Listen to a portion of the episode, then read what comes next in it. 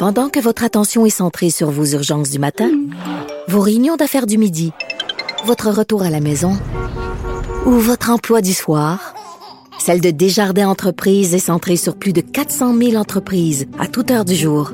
Grâce à notre connaissance des secteurs d'activité et à notre accompagnement spécialisé, nous aidons les entrepreneurs à relever chaque défi pour qu'ils puissent rester centrés sur ce qui compte, le développement de leur entreprise. IGA est fier de présenter l'émission À vos affaires. Pour économiser sur votre panier d'épicerie, surveillez les offres et promotions de la circulaire disponible à IGA.net chaque semaine. IGA, vive la bouffe et les bonnes affaires.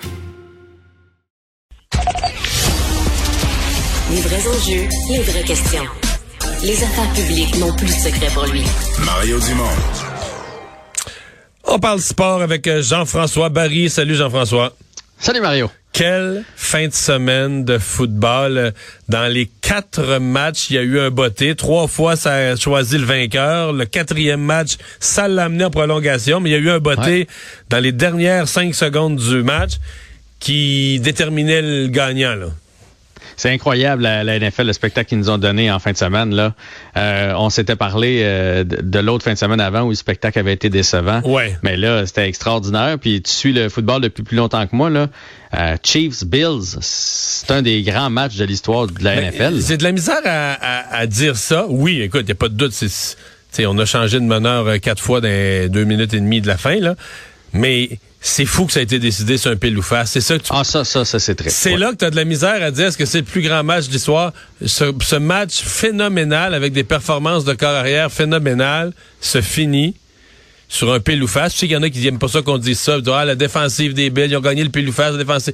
Mais les défensives arrêtaient plus. À cette étape-là du match, les défensives avaient été broyées de part et d'autre.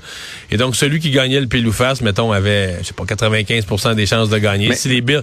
Fait que tu dis, Josh Allen, dans ce match-là, il a pas lancé d'interception. Il a fait une méga gaffe. C'est qu'il a callé tail.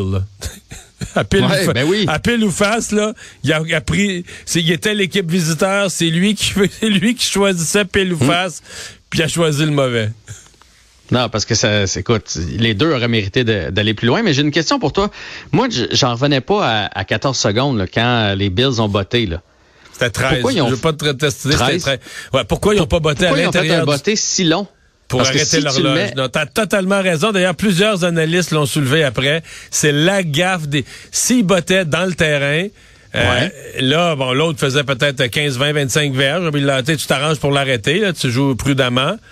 Puis... Mais là, il reste 9 secondes, Même probablement pas, il est Mahomes. resté là. 7, 6, 7, 8. Donc, il reste juste un an. T'as tout à fait raison. Ont- le coaching a un peu perdu euh, leur sang-froid, probablement, là, parce que tout le monde était sûr qu'ils venaient de gagner, puis ils ont, fini, ils ont levé ouais. la tête là-dessus. Là. T'as raison.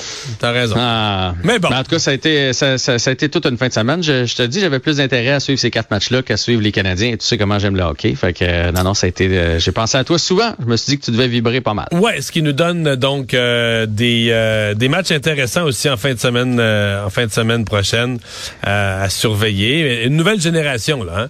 Il reste que tu sais ce qu'on a Vraiment. vu Mahomes, euh, Josh Allen. Euh, c'est une nouvelle génération alors que les Aaron Rodgers puis euh, Tom Brady euh, se sont fait euh, pas dans des mauvaises performances, mais se sont fait sortir euh, des euh, des séries. Mais les trois gars que tu viens de nommer ont 25 ans. Là. Fait que c'est c'est- oui, c'est une nouvelle génération totalement. Ouais. Euh, parlant de nouvelle génération, une nouvelle réalité, euh, une nouvelle directrice générale adjointe euh, à Vancouver. Écoute, j'aimerais rencontrer cette femme-là parce que euh, a l'air impressionnante. Là. À 38 ans, Émilie Castonguay se retrouve adjoint au, adjointe au directeur général des Canucks de Vancouver.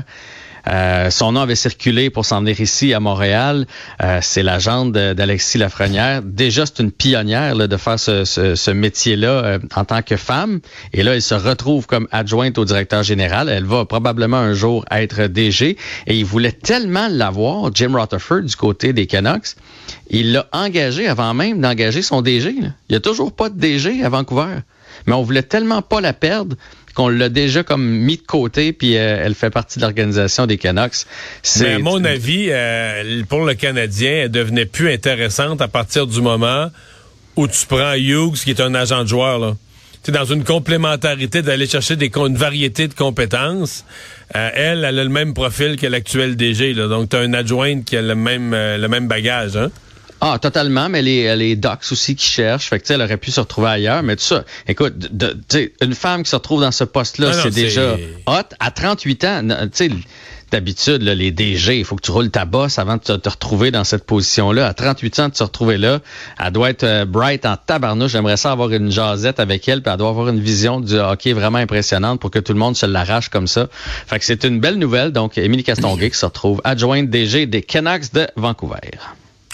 Canadien ce soir qui affronte le Wild. Il me semble qu'on n'a pas un succès bœuf contre le Wild à, Minnesota. Non, non, ça va très mal pour le Canadien à Minnesota depuis quelques années. Et euh, Minnesota, c'est une des équipes cette année les plus en santé. Ils ont seulement deux joueurs sur la liste des blessés. Tout le reste de la formation est là. Alors qu'on sait que le Canadien, c'est euh, pénible de ce côté-là. Montembeau, d'ailleurs, a participé à l'entraînement ce matin, mais n'a pas reçu de lancer. Fait qu'il a fait juste des déplacements parce que lui, on le sait, il est blessé à, une main, à un poignet. Euh, on espère dans son cas qu'il va éviter le, bistouri. Sinon, l'alignement est pas mal le, même que Mais le voyage est pas des c'est comme un des moments honorables de la saison, ce voyage sur la route. Ils ont une victoire, deux défaites en prolongation. Ils ont ramassé quatre points sur huit. C'est avec des matchs honorables. Oui, on se fait déclasser dans la plupart, remarque là. on a alloué 22 lancés à l'Avalanche dans la première période, mais effectivement, c'est mieux 50 lancés deux fois C'est mieux que le reste de la saison. On va leur donner ça. On va surveiller ça ce soir. Merci à demain. Salut.